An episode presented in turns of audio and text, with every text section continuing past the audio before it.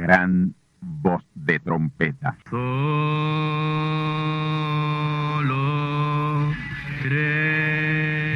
Saludos amigos y hermanos radioyentes. Están ustedes en sintonía con la audición radial Gran Voz de Trompeta, con el mensaje final de Dios al mundo, a la iglesia y a su pueblo escogido. Esta es la voz de Dios, proclamando el mensaje del Evangelio del Reino, o Evangelio eterno, a todos los que moran en la tierra, en el cumplimiento de Apocalipsis capítulo 14 y verso 6. Este es un mensaje de alerta y de apercibimiento ante los eventos proféticos del fin del mundo que ya han comenzado. No es que viene el fin del mundo, es que ya comenzó. Y en esta audición radial ustedes se mantendrán bien informados y apercibidos sobre cómo asegurar la salvación y la vida eterna, que es lo importante ante tales eventos. A continuación, ustedes escucharán no un mensaje doctrinal ni dogmático, sino la pura palabra de Dios, probada con las escrituras, la verdad como la verdad es, pues conoceréis la verdad y la verdad os libertará.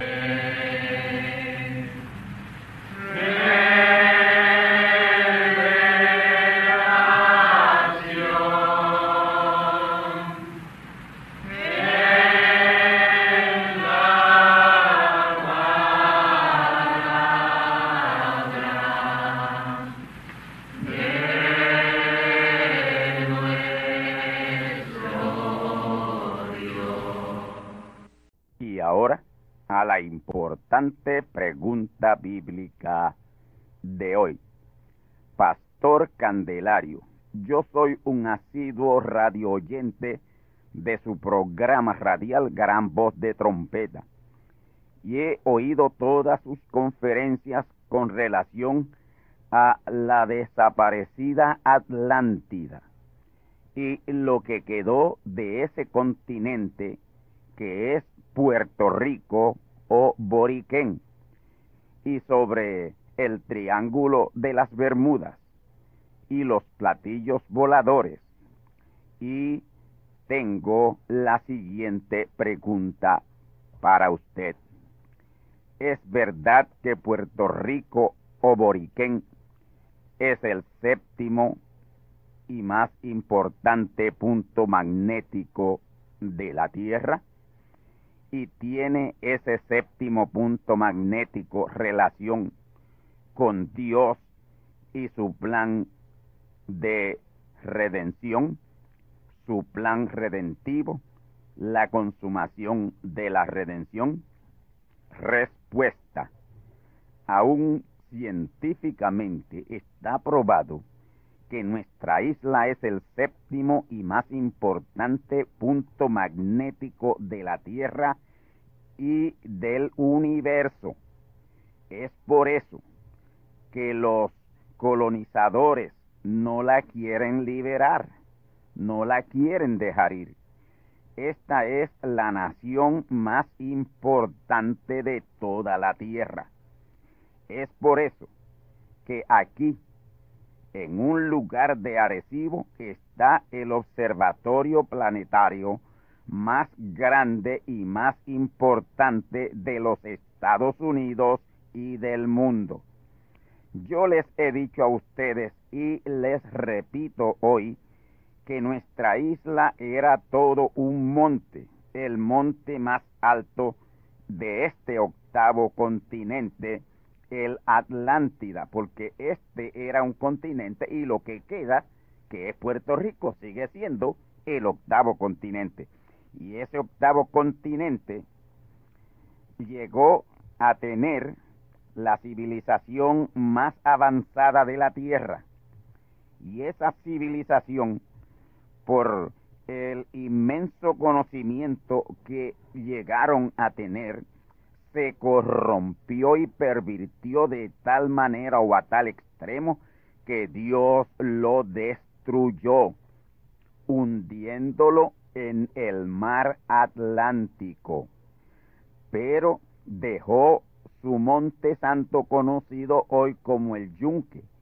Y en esa parte que hoy es allí quedó ese importante monte, esa pequeña porción de tierra que quedó de el Atlántida, los indígenas descendientes de Moisés le llamaron Boriquén, que quiere decir tierra del Altísimo Señor.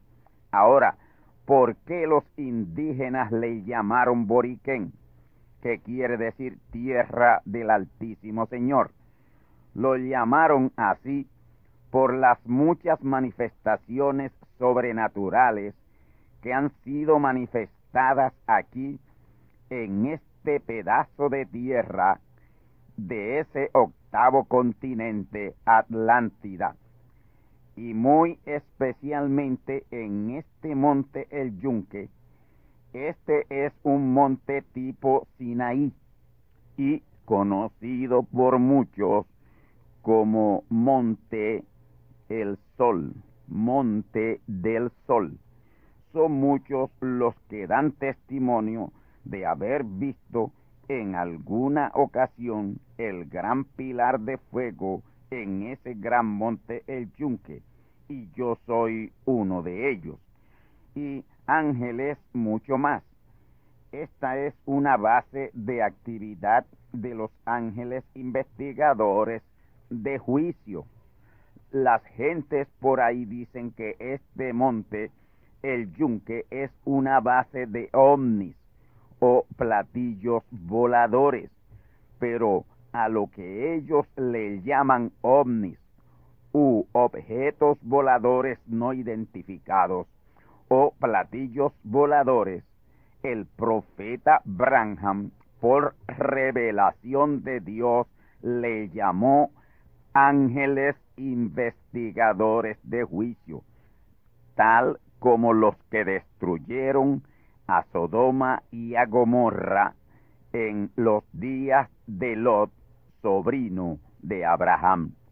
Ahora, volviendo a esta isla como lo que quedó o sobrevivió a la catástrofe que hizo desaparecerla como octavo continente en las profundidades del océano Atlántico, Dios conservó esta porción de la tierra, el monte más alto en ese continente, porque ya Él, desde antes de la fundación del mundo, había escogido el octavo continente para llevar a cabo la consumación de su gran plan y propósito, y eso es lo que Él está haciendo ahora mismo aquí en Boriquén lo único que quedó de ese octavo continente y que llamamos Boriquén.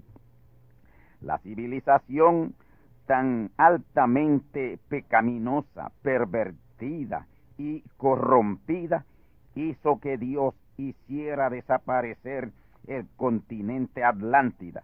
Y qué cosa, qué cosa que hoy Boriquén o Puerto Rico sea el punto de la tierra de más corrupción.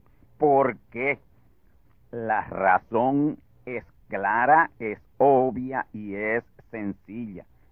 Los indígenas le llamaron Boriquén para señalarle por un nombre que significara la obra que se estaría haciendo aquí de parte de Dios por el único lugar de la tierra por donde Dios está pasando hoy, ahora mismo, es Boriquén.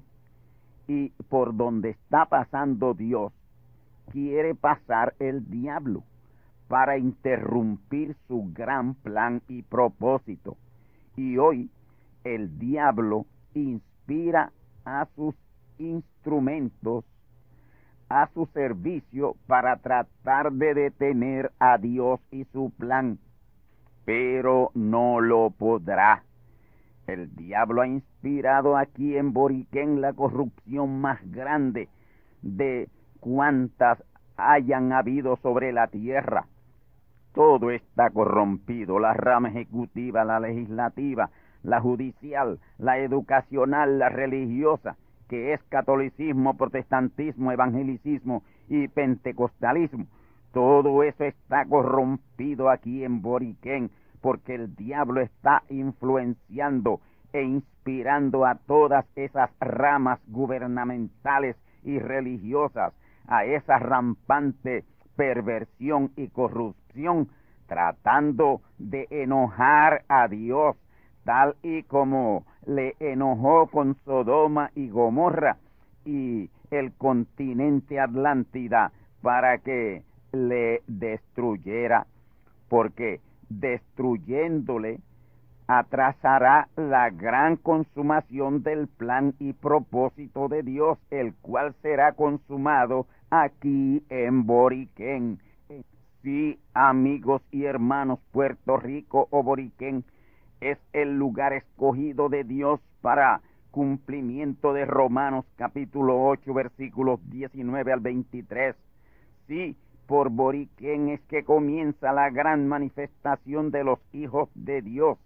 Y aquí se llevará a cabo la adopción y redención de nuestros cuerpos, que es la gran consumación de la redención. Los indígenas de la descendencia de Moisés sabían que Boriquén era un lugar sagrado, un lugar sagrado de Dios, lugar de actividades de Dios y especialmente Monte El Yunque, identificado con el número 7, que es plenitud, donde la palabra es plenamente manifestada. Ahora, entiendan que toda la isla es el monte de Dios, identificada como Boriquén, o isla del Cordero, o monte del Sol, lugar identificado por algunos judíos como el lugar de donde les llegará el Mesías.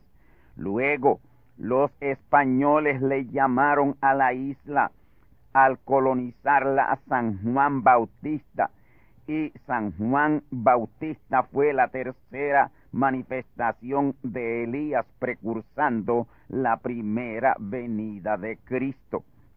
¿Y qué cosa?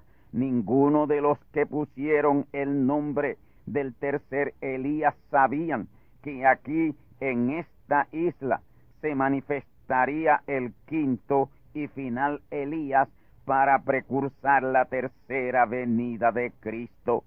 Luego los americanos al tomarla como botín de guerra le llamaron Puerto Rico. Ella no es rica en cuanto a riquezas materiales, pero en lo espiritual sí es súper rica. Además, esta isla tiene el escudo más importante y más significativo de todos los escudos de todas las naciones de la tierra. Su escudo tiene como fundamento el libro de los siete sellos y sobre el libro de los siete sellos está acostado el cordero, que ya no es cordero, ya es león, y el cordero sostiene con una de sus patas la bandera de Elías. Tiene dos cruces de Jerusalén, tiene dos leones, tiene dos garitas y dos banderas, tiene cinco flechas y sobre las cinco flechas como una corona y tiene las coronas del rey y la reina. Y esta es la nación más importante de la tierra hoy. Y todos esos símbolos así lo revelan. En otras palabras, el escudo más completo, más importante, y más significativo y más grandioso lo tiene nuestra isla Boriquén, el octavo y más importante continente de la tierra. ¿Y qué significan las dos cruces de Jerusalén en nuestro escudo? Representan dos crucifixiones, dos crucifixiones más de Cristo la palabra en este hemisferio occidental, la segunda en Norteamérica, en su segunda venida cumplida en el profeta mensajero Branham, y la tercera que será cumplida aquí en Boriquén, tierra del Altísimo Señor. Dos leones que representan al león de la tribu de Judá, Cristo la palabra allá y Cristo la palabra acá. Las dos banderas, eso mismo tiene dos banderas, la suya propia y de una sola estrella de cinco puntas que es la estrella de Salomón, rey de Israel. Y sus cinco puntas representan gracia. Las cinco flechas representan las cinco manifestaciones ministeriales de Elías y la quinta y final será cumplida aquí en Boriquén. La corona grande sobre las cinco flechas representa o señala la gran coronación del ministerio quíntuple de Elías. Aquí también se cumple el segundo ministerio de Moisés y tercer ministerio de Jesús. Y ahí encontramos diez manifestaciones de esas tres unciones ministeriales, Moisés, Elías, Jesús.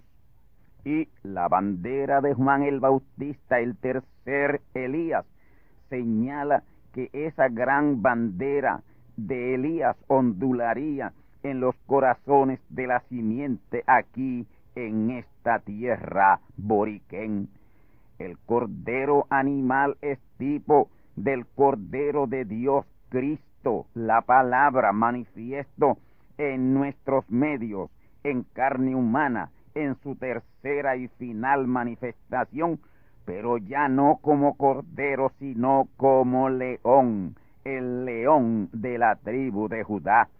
Y finalmente el libro de los siete sellos como el gran fundamento del escudo de Boriquén indica o señala que el gran mensaje de los siete sellos será abierto aquí en Boriquén por tercera y última vez para la gran consumación del gran plan y propósito de Dios. Jesús abrió siete sellos en Mateo 24, allá en el Monte de los Olivos en Jerusalén, Israel. Y William Marion Branham por segunda vez abrió siete sellos en Jeffersonville, Indiana, Estados Unidos de América, en la semana del 17 al 24 de marzo de 1963 y por tercera vez en esta isla de Boriquén, siete sellos serán abiertos y siete truenos estruendarán y sacudirán al mundo entero, dando a conocer el nombre nuevo y eterno de Dios. Es por eso que Dios le reveló al profeta Isaías que su nombre le llegaría a Israel de lejos les llegará de lejos su nombre y de donde menos ellos piensan que sería que les llegaría de Boriquén, una isla que aún hoy es una colonia de los Estados Unidos de América. Pero recuerden esto, en la primera venida de Cristo al pueblo de Israel, este era una colonia de Roma. El que tenga oídos para oír y mente para entender, oiga y entienda. Hasta aquí esta importantísima pregunta. 8, 22 al 23 y Apocalipsis 14, 6. Sabemos que todas las criaturas gimen a una y a una están de parto hasta ahora. Y no solo ellas, mas también nosotros mismos, que tenemos las primicias del Espíritu. Nosotros también gemimos dentro de nosotros mismos, esperando la adopción, es a saber, la redención de nuestro cuerpo. Apocalipsis 14:6. Y vi otro ángel volar por en medio del cielo, que tenía el Evangelio eterno para predicarlo a los que moran en la tierra, a toda nación y tribu y lengua y pueblo. El Evangelio eterno y la adopción. Amigos y hermanos radioyentes, urjo que estén atentos a este importante mensaje de hoy, con el cual estaremos haciendo una importante identificación indispensable para todos nosotros. El mensaje del Evangelio eterno y la adopción. Este mensaje final de Dios, su punto culminante y cumbre, es la adopción de todos sus hijos a una vez. Y de esto nos enseña la palabra de Dios, pero no así la iglesia. Viendo este el evento cumbre, que todo creyente simiente predestinada de Dios debe estar esperando, pero el mundo denominacional no lo espera.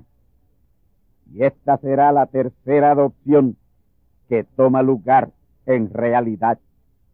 Ya dos lo han sido, Jesús y Branham. Hubieron unas adopciones en figura que señalaban esta realidad que tomó lugar en Jesús y en Branham. Esas dos adopciones fueron singulares, pero la tercera adopción es plurativa. Serán millones de hijos de Dios los que serán adoptados. Sin embargo, el grupo militante será pequeño. Los de la sexta dimensión serán millones. Zacarías 14.4 y San Judas 1.14. Y aquí tenemos que ir a Hebreos capítulo 11, conocido como la galería de los héroes inmortales de la fe. Y por supuesto, ahí solo menciona a 14 de ellos, pero sabemos que fueron muchos más de ellos y todos esperan por nosotros que lleguemos a la perfección que nos llevaría a la adopción. Ahora, ¿se imaginan ustedes a hombres como Josué, José, Gedeón, Samson, Salomón, Daniel, Ezequiel y prácticamente todos los profetas del Antiguo Testamento esperando por nosotros? Juan el Bautista, Pablo y los demás mensajeros de las edades incluyendo a Abraham, que aunque fue adoptado, está esperando también por nosotros ser adoptados. Pues de hecho, nuestra adopción indicará sin lugar a duda que llegamos a esa anhelada estatura del varón perfecto, conociendo como conocemos los tipos, figuras y sombras de los dos pactos pasados, eso nos permite saber dónde estamos en Dios hoy. Hemos sido justificados y santificados y bautizados en el Espíritu, vestidos de Cristo y como verdaderos hijos esperando la adopción.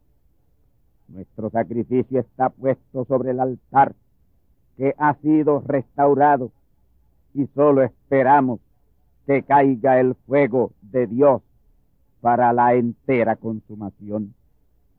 En Elías y su reto a los Baales hay tipos, figuras y sombras que señalan la adopción. En la gran visión de Gedeón hay tipos, figuras y sombras de nuestra adopción que la señalan. Ahora mismo estamos con nuestros antorchas dentro de los cántaros, pero se acerca la hora de tocar trompeta públicamente y mundialmente y sacar las antorchas de los cántaros. Y al toque de la trompeta invadiremos el campo y caerán los muros, sí caerán los muros. Ya los veintidós mil y los nueve mil setecientos de Gedeón se han ido y quedan los trescientos que han pasado la prueba de la palabra hasta ahora y con esos vamos a la batalla. También en la gran victoria de Josué están tipos, figuras y sombras de lo que será nuestra adopción. Estamos dentro del círculo en el cual se cumplen los más gloriosos eventos de la historia bíblica. Ahora, en el ministerio de Elías hay unos tipos señalados y unas figuras y unas sombras que señalan a la adopción que no quiero pasar por alto. El rey Acab le informó a Jezabel todo lo que Elías había hecho a todos los profetas falsos de Acera y de Baal.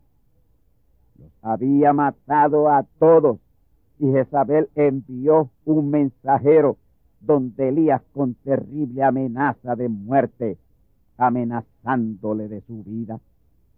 Y Elías, sabiendo el peligro que corría, huyó por su vida camino de Berseba, en tierra de Judá, y fue por el desierto durante un día de camino, y cansado se sentó debajo de un enebro, y allí deseó morirse de esos deseos no es posible escapar, máxime en este tiempo que estamos viviendo. Él le dijo a su Dios que bastaba ya que quitara su vida, que quitara su alma, que él no era mejor que sus padres. Y allí debajo del enebro se quedó dormido y un ángel le tocó y le despertó y le levantó porque le trajo comida, comida en abundancia a Elías. Cuando Elías miró, vio a la cabecera una torta cocida sobre las ascuas de fuego y un vaso de agua, y comió y bebió y se durmió de nuevo. Pero de nuevo el ángel le despertó diciéndole, levántate y come, porque gran camino te resta. De donde estaba Elías al monte Oreb, a donde él se fue a refugiar, requería mucho tiempo, pero llegó a Oreb en un término de cuarenta días. Aquella comida que le trajo el ángel le dio fortaleza por unos cuarenta días y noches, y allí en el monte Oreb se metió en una cueva en donde pasó la noche. Y fue palabra del Señor a Elías diciendo, ¿qué haces aquí, Elías? Y Elías le dijo al Señor que estaba allí en aquella cueva escondido por el celo que sentía de Dios. Y ello porque los hijos de Israel habían dejado a Dios y solo había quedado él. Y el Señor le dijo, sal fuera y ponte delante de mí. Y así él lo hizo. Y Dios envió un grande y poderoso viento, pero Dios no estaba en el viento, no estaba en ese viento huracanado que quebraba hasta las rocas.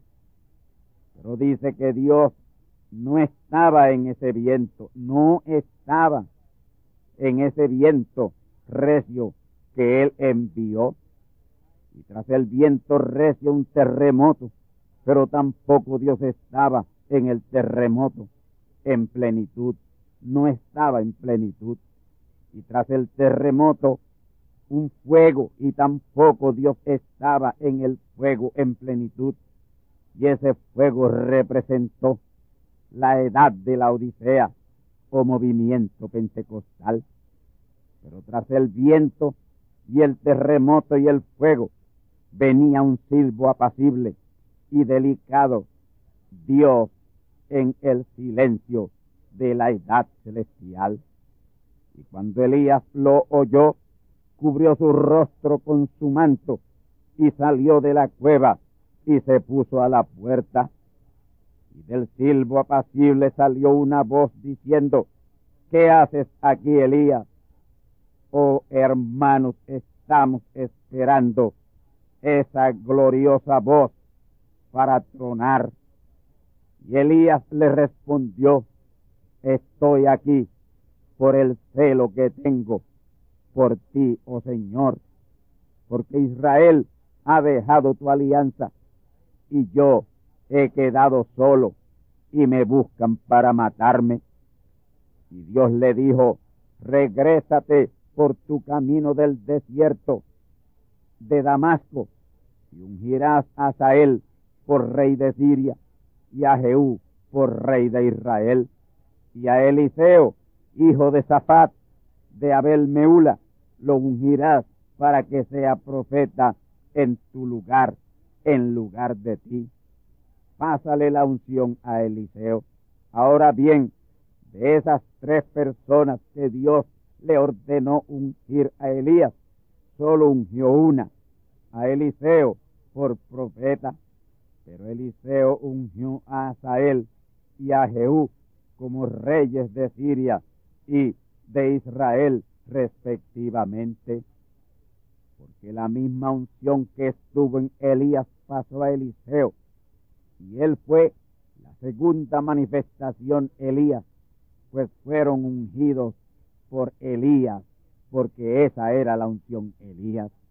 Ahora, vamos a un poco atrás, a esas cuatro manifestaciones, viento recio, fuego, terremoto y silbo apacible. Una tormenta, justificación, pero ahí no estaba Dios plenamente, sino parcialmente, en primicia. Un terremoto, santificación, pero ahí no estaba Dios plenamente, sino parcialmente, en primicia. Un fuego, pero tampoco Dios estaba plenamente ahí, sino una parcial manifestación de Dios, un silbo apacible y delicado, y ahí sí estaba Dios plenamente, y ahí sí que Elías salió de la cueva. El viento recio representó también el comienzo de la reforma con Lutero. Eso fue tremendo, tremendo ventarrón en Europa en el principio del siglo XV. Un terremoto representó o señaló el movimiento de santificación con Juan Wesley a mediados del siglo XVIII. Esa fue la edad de la iglesia de Filadelfia.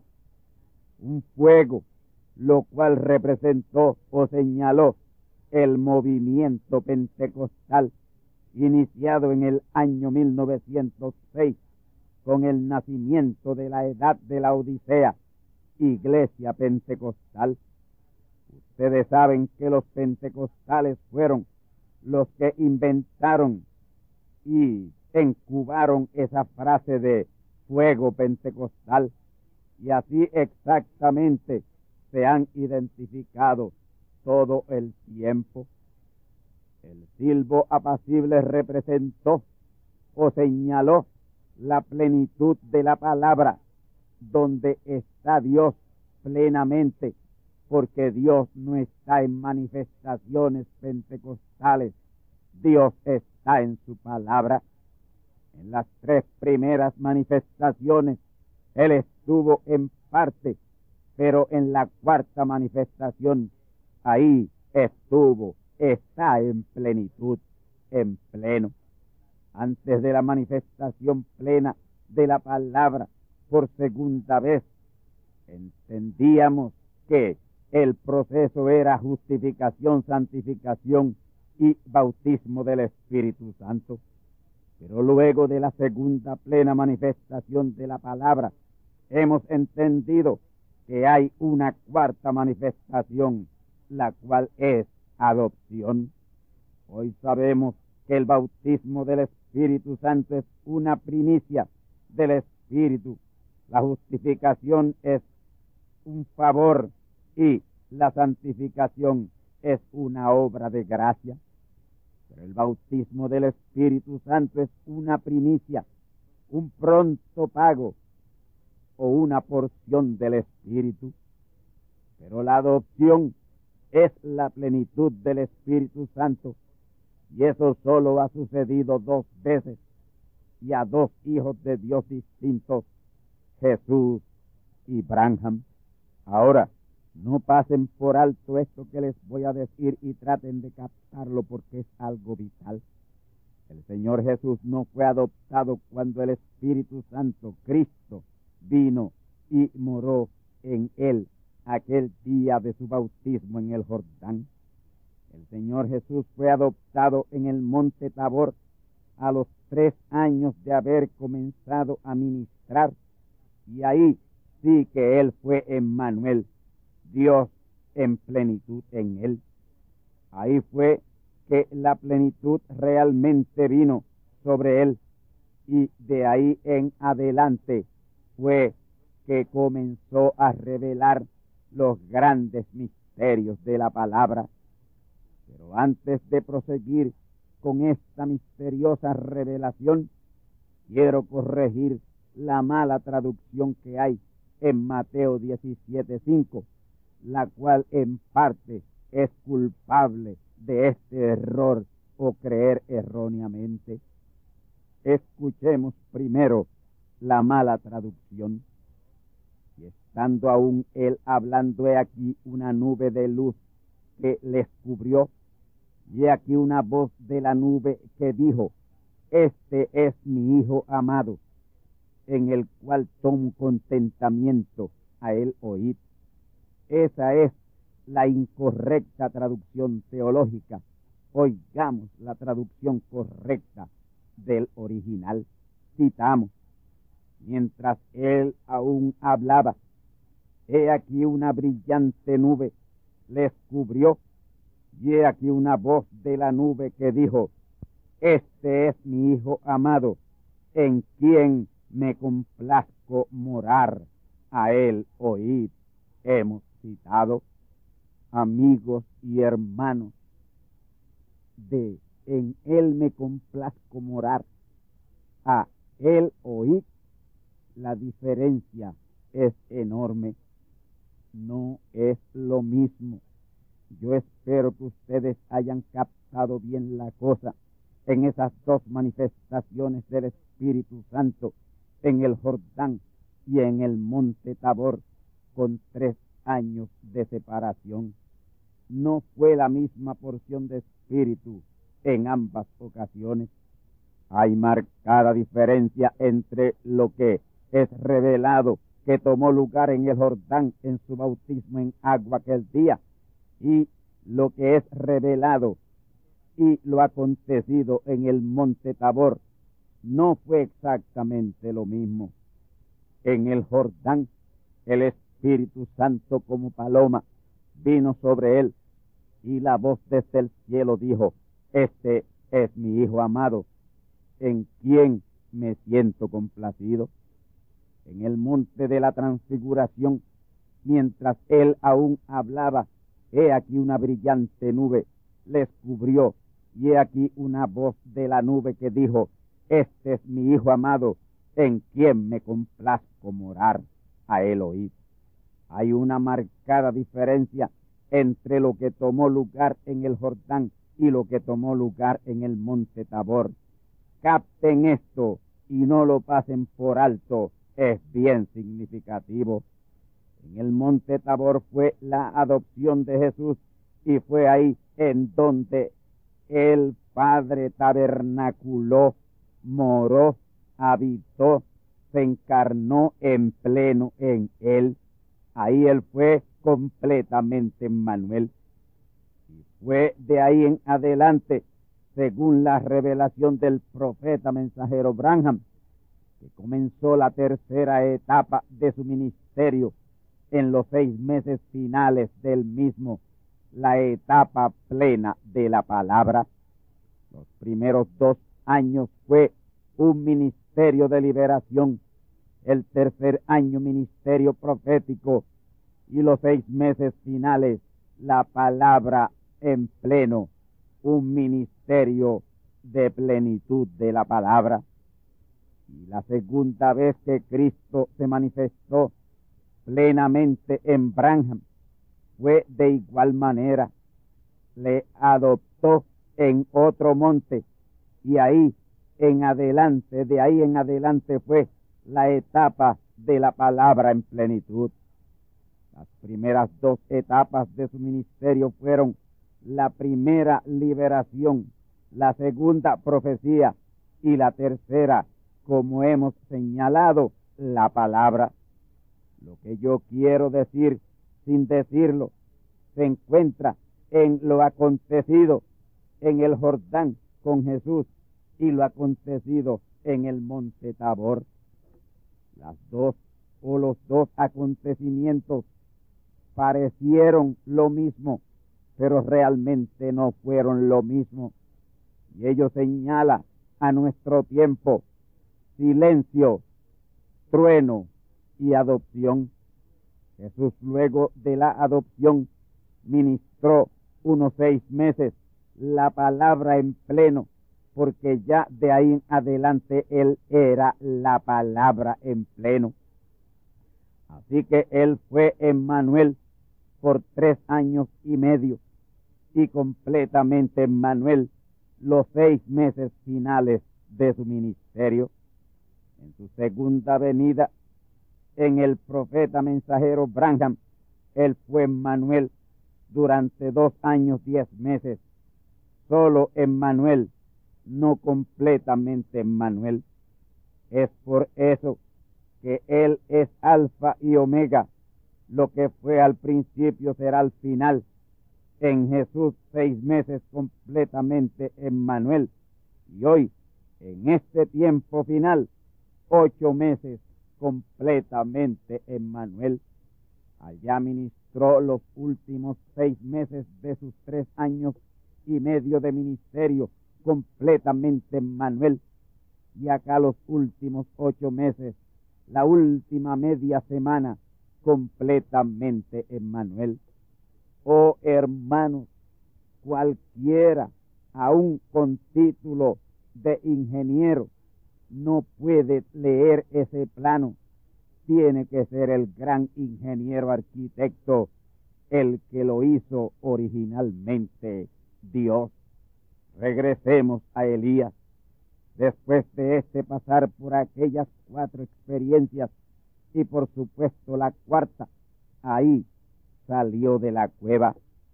Y nosotros hoy estamos por salir de la cueva del silencio. En cualquier momento, la voz del silbo apacible nos va a decir, ¿qué hacen aquí ustedes?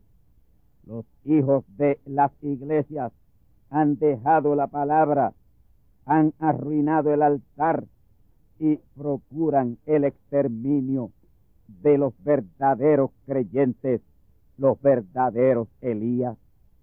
Pero será bajo tales circunstancias que el Señor le dirá a su Elías, vuélvete por tu camino y ungirás a él por rey de Siria y a Jehú por rey de Israel. Allá fue tipo y figura. Hoy estamos cerca de la realidad. Pero eso tomará lugar en una manifestación de Elías muy parecida a la segunda, la cual fue de doble porción en Eliseo. Y digo parecida porque en esta ocasión será de triple porción Elías, Moisés, Jesús. Esas tres unciones estarán en el mismo hombre, en ese mensajero final. Recuerden que Eliseo pidió la doble porción del Espíritu y virtud Elías. Branham tuvo una doble porción. Él fue la manifestación de Elías y también fue la manifestación de Jesús. El Elías de ese día fue el Señor Jesucristo. Y con esa doble porción Eliseo fue y ungió a Asael, que tipifica al Papa, y a Jehú, que tipifica al último gobernante de Israel, que muy bien puede ser el que ha sido elegido. Ahora, en Segunda de Reyes capítulo 8 está el relato de la unción de Asael por rey de Siria, lo cual representa al Papa, la bestia, tipificado y figurado en Antíoco Epífanes el Sirio. Mantengan en mente que estamos probando la palabra con la palabra y lo que estamos revelando es así dice el Señor para la realidad que se aproxima. Ahora, en Segunda de Reyes capítulo 8 y versos 9 al 12 dice que luego de Eliseo decir la palabra para la unción de Asael, quien sustituiría a Benadab como rey de Siria, se puso a llorar. Y Asael le preguntó, ¿por qué lloras? Y Eliseo le respondió, por el mal que has de hacer a los hijos de Israel, pegando fuego a sus ciudades y matando a los jóvenes a cuchillo, restrayando los niños y abriendo los vientres de las preñadas y sacando las criaturas y pisoteándolas. Eso hizo ese malvado. Recordemos las palabras del Señor Jesús. Hay de las preñadas y de las que crían en aquellos días. Por ahí viene la grande tribulación y las mismas cosas van a acontecer. Eso lo hizo Roma una vez contra Israel y lo vuelve a hacer otra vez tan pronto como tome las riendas del poder, según Apocalipsis 17, versículos 12 y 13. Pues Asael es tipo y figura del Papa, que será esa bestia. Yo hasta ahora entiendo que debe ser el próximo Papa que se levante aunque el tipo y figura de Benadab, rey de Siria, el cual estaba enfermo y murió y fue sustituido por Asael, pudiera señalar una final sucesión. Pero eso lo sabremos a su correcto tiempo, porque ese Asael será ungido por la palabra, por Elías, y ahí él lo sabrá. Ahora, lo de Elías ungiendo a Eliseo, eso ya tomó lugar. Lo próximo en el tipo del antitipo es la unción de Jehú. Jehú será el gobernante de Israel que pactará con Roma a través de ese Asael, según Isaías 28:15. Así que Eliseo ya está ungido con el espíritu y virtud Elías y como Elías, él dirá la palabra a su tiempo para la unción de Jehú y Asael. El que tenga oído para oír lo que el Espíritu dice por su siervo, lo oirá, lo creerá, lo asimilará, entenderá y se apercibirá. Ahora quiero traer a vuestras mentes las palabras del profeta mensajero Branham en el mensaje titulado La restauración del árbol novia. Él dijo, por cuatro ángeles de la muerte fue comido y destruido el árbol novia. Lo trituraron y lo arruinaron hasta la muerte. Estos trituradores de muerte son conforme a Joel 2.25, oruga, langosta, purgón y revoltón, pero nos dijo también que por cuatro ángeles de la vida sería restaurado. Y estos son, número uno, Lutero, número dos, Wesley, y número tres, Branham, el cuarto Elías. Ahí hay tres. Y el quinto Elías, el cuarto ángel de la vida, con el mensaje del Evangelio eterno, mensaje final de Dios, con gran voz de trompeta. Todas las cosas que son de la palabra y en la palabra han sido restauradas por los dos últimos ángeles, el cuarto Elías y el quinto Elías. Y todo está listo para el más poderoso y glorioso avivamiento de toda la historia humana, un avivamiento mundial, el avivamiento de los truenos, en el cual el poder creativo estará en acción, porque así está prometido de Dios y también profetizado por ese tercer ángel de la vida, el cuarto Elías William Marion Branham. También dijo el profeta que el último mensaje enderezaría todo lo torcido y nos llevaría a una fe, a un Señor, a un bautismo para adopción. Y eso es exactamente lo que está siendo hecho hoy. En el mensaje El Absoluto y página 35 dice el profeta así, yo creo que la novia está lista a alcanzar ese clímax final, teniendo la fe de traslación a la gloria. Esa fe está en la palabra, esa revelación, ese conocimiento está en la palabra. Oh mis hermanos, y eso dijo el profeta mensajero Branham, cumpliendo la segunda etapa de la palabra en la segunda venida de Cristo. ¿Qué podemos decir ya hoy cuando prácticamente la tercera etapa de la palabra está revelada y Cristo en plenitud de plenitud está por manifestarse? Cerrémosles todas las puertas al diablo para que no entre a sembrar duda. Este es el mensaje y este es el tiempo. Crea, no dude. El que duda es como la onda de la mar, inestable, claudicante. que hizo caer a Isha? La duda. ¿Por qué Pedro se hundió? Porque dudó. ¿Por dónde entra la duda? Por los sentidos del cuerpo y los del espíritu que son tocar, gustar, oler, oír, ver. Estos se confabulan con los sentidos del espíritu que son imaginación, conciencia, memoria, razón y afecto para detener el impulso de los sentidos del alma. Aferrémonos a los sentidos del alma, fe, amor, piedad, reverencia y adoración, y su fruto será poder y autoridad ilimitada de Dios para estremecer al mundo como nunca antes lo ha sido.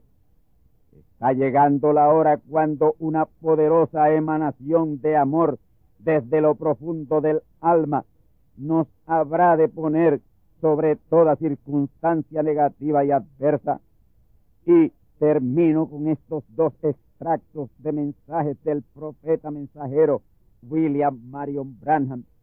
Escúchelos bien, porque ellos afirman categóricamente lo que le he estado manifestando al verdadero pueblo de Dios, su verdadera iglesia. Del mensaje titulado Di a este monte, dice, yo creo que la iglesia del Dios viviente se está moviendo a una posición en la que sacudirá al mundo entero. Esto va a suceder muy pronto. La unción enderezará la iglesia del Dios viviente. Ella se levantará sobre sus pies como un poderoso ejército. Los enfermos serán sanados por la palabra. Ciegos verán, soldos oirán, muertos resucitarán y el poder de Dios sacudirá al mundo a través de su pueblo. Estamos en el proceso de ello ahora mismo. Pronto acontecerá, porque aún creaciones habrán. Oh hermanos, eso está a la mano. Es una promesa de Dios a través de su profeta mensajero, William Marion Branham. Escuchemos para concluir otro extracto de mensaje titulado Mirando a Jesús. Escuchemos. Su presencia puede ser identificada en vuestros medios, ve, pero su ilimitado poder no será usado en manera grande hasta que la imagen de la bestia, que son protestantes, evangélicos y pentecostales, comiencen a apretar. Y cuando lo hagan, cuando esa apretura venga, entonces ustedes verán lo que ha sido hecho temporeramente, que entonces será manifiesto en la plenitud de su poder. Hasta aquí la cita. Sí, amigos y hermanos, el diablo vendrá contra el verdadero pueblo de Dios, utilizando su diabólica imagen de la bestia. Pero para ese tiempo el pueblo de Dios tendrá poder ilimitado de Dios. Esta vez no van a atacar corderos indefensos. Esta vez se las tendrán que ver con hijos de Dios poderosos. Sí, poderosos leones investidos de poder, quienes estarán trazando las pautas y con el saltén agarrado por el mango. Bestia e imagen de la bestia, lo que vas a hacer hazlo presto, pues somos y seremos más que vencedores, porque somos el verdadero pueblo de Dios. Somos la palabra viviente del Dios viviente, y sus ojos están y estarán puestos sobre la manada pequeña 24 horas al día. Y su suprema gracia nos dará suprema fe y supremo poder, poder ilimitado en la hora suprema. Así dice el Señor. Amén. Amigos, Jesús nunca oró por los enfermos. Él dijo la palabra y ellos fueron sanados. Di la palabra y mi mozo sanará, le dijo el centurión romano. Y yo te digo a ti hoy que si crees de todo corazón, serás sanado, serás liberado y restaurado. Cree solamente. Digo que sean sanos los enfermos porque maldigo con maldición de muerte todo virus, toda bacteria y todo germen causante de esas enfermedades en los hijos de Dios que creen la palabra de Dios. Ciegos vean, sordos mudos oigan y hablen. Endemoniados digo que sean liberados de opresión demonios salgan de esos cuerpos. Digo que extremidades y órganos que falten en los cuerpos vengan a existencia. Declaro este momento, momento de liberación. Ha sido hecho. Disfrute de su liberación.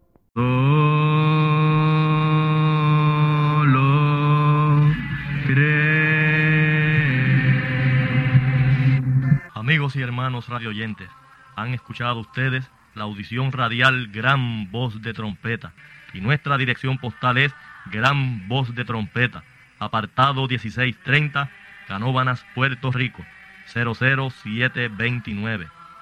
Una vez más, Gran Voz de Trompeta, apartado 1630, 1630, Canóbanas, Puerto Rico, 00729. Les invitamos muy cordialmente para que escuchen estas conferencias proféticas. y sean apercibidos ante los eventos del fin del mundo que ya comenzó. Les deseamos pues ricas bendiciones en Cristo el Señor. Amén.